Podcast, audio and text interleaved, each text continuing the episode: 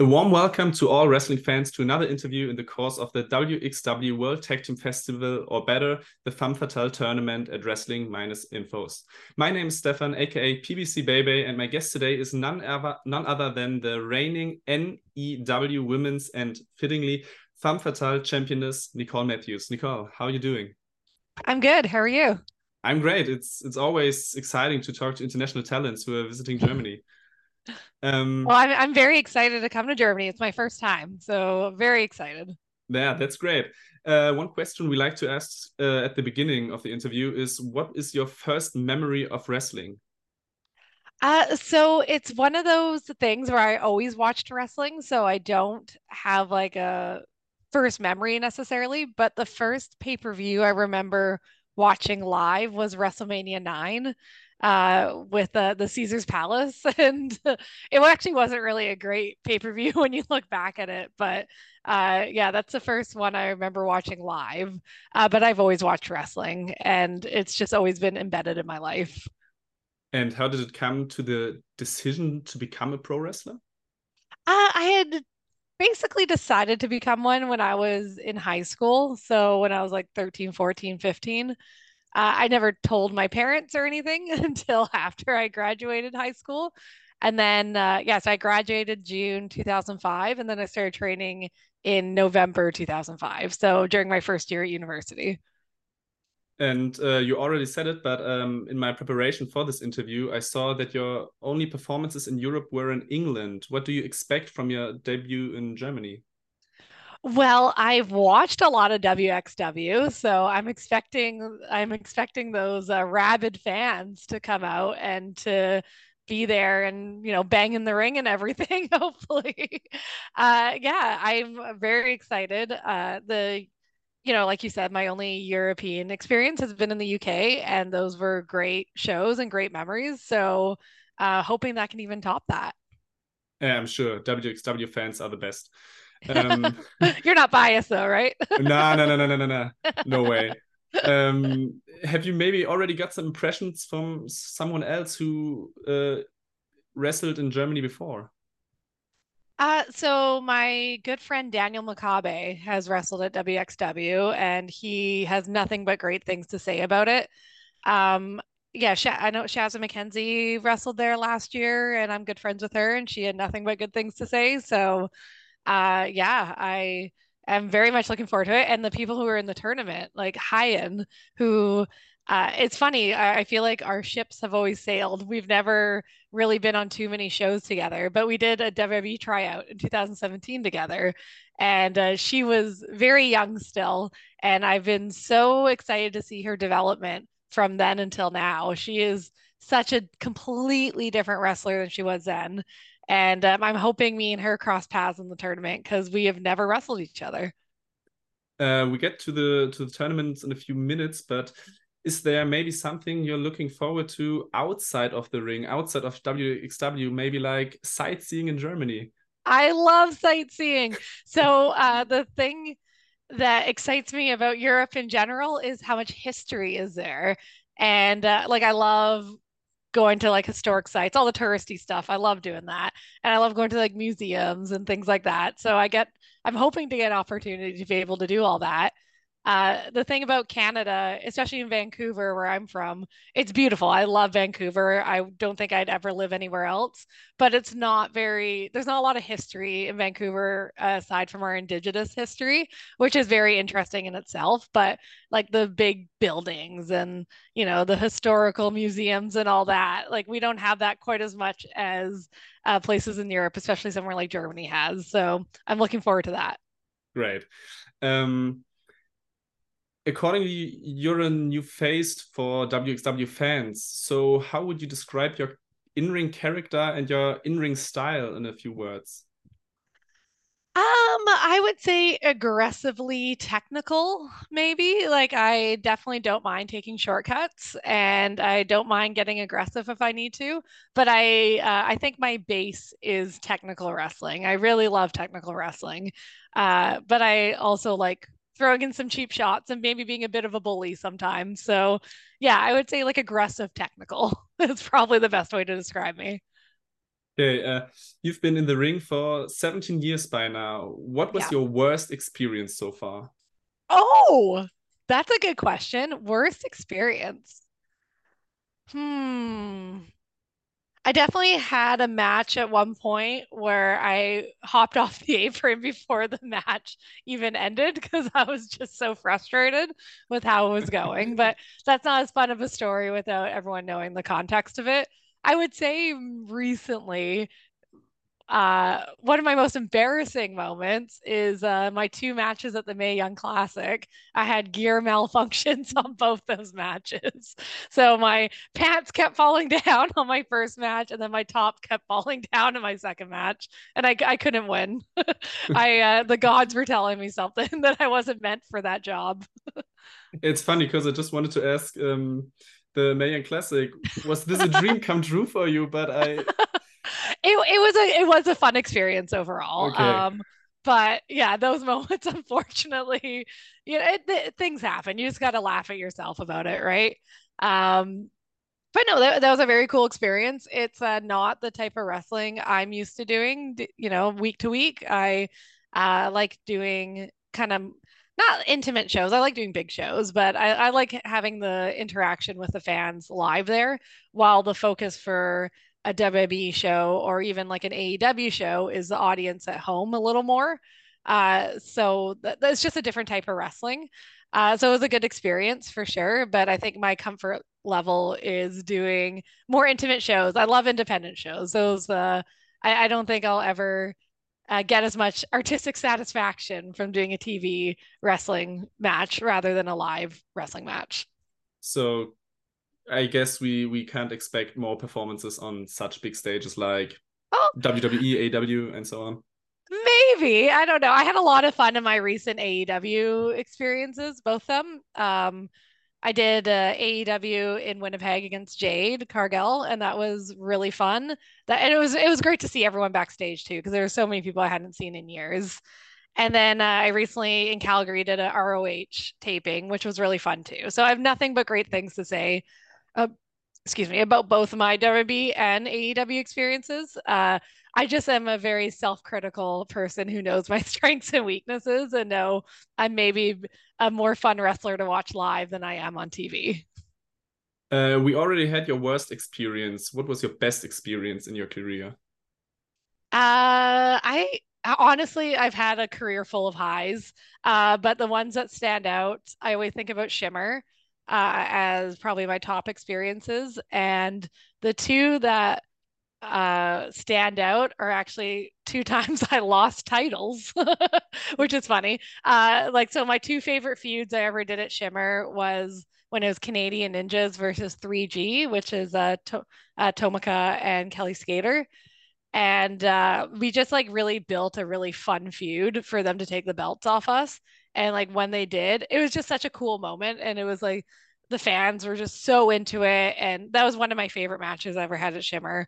And then my second favorite memory is my whole feud with Madison Eagles. Um, again, I ended up losing the belt. I, I, guess I just don't like carrying belts, so I'm like, get it off me. Uh, but that whole feud, I'm so proud of that feud. So just like the accumulation of both those feuds were probably my two favorite moments in wrestling. Uh, after such a long career, are there still appearances that really make you nervous, or is that something that lessens with experience? Um, the last time I was super nervous is when I got to return to the States and I just had to cut a promo. So it wasn't even like a big I it wasn't like a big wrestling match I was nervous about. Um, but honestly, like I just have so much fun wrestling.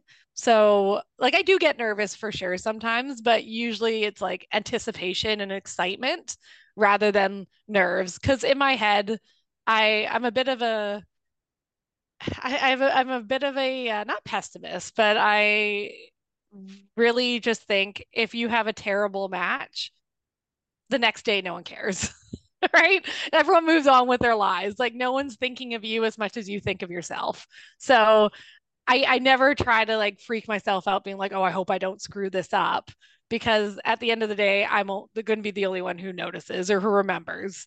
Right. So, um, yeah, I just like, I just think there's just so much wrestling out there too. Like even if you have the greatest match you've ever had in your career, people are going to forget about it the next day because there's another, you know, like Kenny Omega and like Will Ospreay just had a seven star match like the day after, so no one cares about your match anymore. So you really just have to do it for uh, your own self satisfaction. I think sometimes. Okay, next question might be a bit tricky. If you could book your absolute dream match against whom, with what stipulation, and where would it be? Hmm, absolute dream match.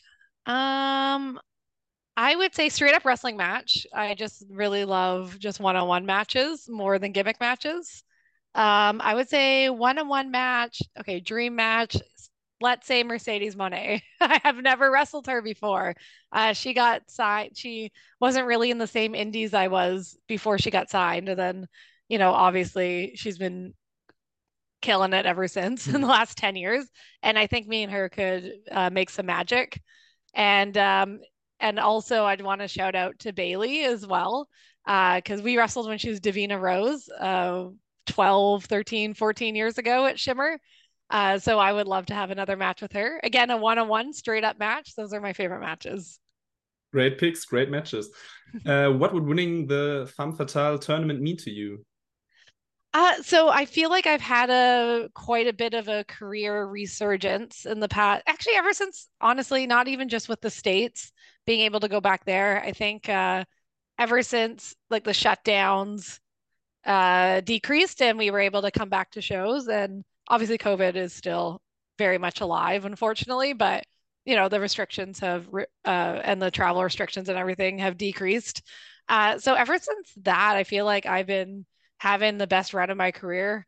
Uh, so this would just, you know, put another jewel in my crown sort of thing to win this tournament. And I would love to make a statement my first time being in Germany.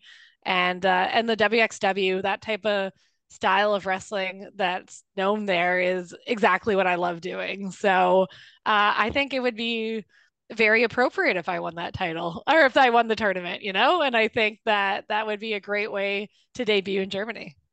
I mean, you already won many championships uh, in Canada, which makes you one of the favorites to win for sure. But who would be another title contender in your eyes besides you? Hyan for sure. Like again, like I said her earlier when I was keeping my eye on her, uh, she she is again like I watched her from afar. You know, we've you know we're friendly with each other. We've uh, we've interacted a few times, but watching her from afar, it's been really impressive to see her uh, rise as a wrestler, to see her completing herself and figuring herself out and just being the star she is. I'm actually, she's my number one pick, I think, on the independent scene of who I'm surprised isn't signed anywhere because I think she's just so talented and so, uh, you know, she she knows herself right? And that's very obvious when you're watching her wrestle. And uh, that that's a tough thing to get to. And she's still relatively young too. So i'm again i i'm sure this this will be silly in like a year from now when she signed somewhere killing it. But in my head she's like the number one prospect on the indies. So she would be the or, or your desired opponent for the final match? She would be my ideal final match. Obviously i would win still. Like I'm still yeah. better than her, obviously, sure. but I think that would be a very, very cool match. Uh, what are some goals you would like, uh, you still like to achieve in wrestling in general? Um, you know, as much as I said earlier that I consider myself more of a live wrestler than a TV wrestler, I would like to get a couple matches on uh, like an AEW or ROH where I get to really show what I'm about. Uh, you know, more than a like two three minute match i would love to have like a 10 minute match and just to kind of show the world. And more so so i can just keep it forever on my computer. And if i'm feeling down i'd be like i was on national tv once killing it. Uh, other than that honestly i just really want to continue having great matches. Um, and in vancouver we have a really upcoming you know we have a very young scene here and a lot of talent that i think in the next five years is going to take over wrestling uh, who come from like Lionsgate Dojo, which is the school that I'm a trainer at. So I just want to get those guys opportunities and get and those guys and girls opportunities and uh, get them to where they want to go, whether that's WWE or AEW, ROH, New Japan. Like I want to help push that. Maybe what about winning the WXW Women's Championship? Oh, of course. I'm sorry. I of course that's my future goal. I thought this would have was... been the right answer. I thought that was implied. I'm sorry. Okay. All the championships, give them to me. I'll take. I'll put them in my bag. I'll leave. I'm coming with a pretty relatively empty bag, so I can bring a lot of stuff home. You know, so including mm-hmm. championship belts. uh, Femme Fatale is part of the World Tag Team Festival. Uh, will you watch it? And who do you think will come out on top? Ooh, um, I had I don't really honestly I don't really know the tag teams. I haven't I've been pretty I, I'm very self-involved. I only I only care about my own stuff, so I haven't really been paying attention who's been announced. Which teams have been announced for it? Uh quite a few. So um I have to look it up right now because I don't I don't have uh, have the complete list. Um yeah, you you name me the tag teams and I'll tell you who my favorite is. How about that? uh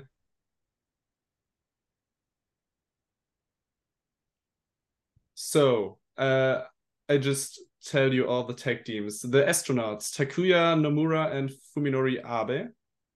Okay. Uh Psycho. Mike and Maggot. Okay. The French Adores. Uh Lost Vipers.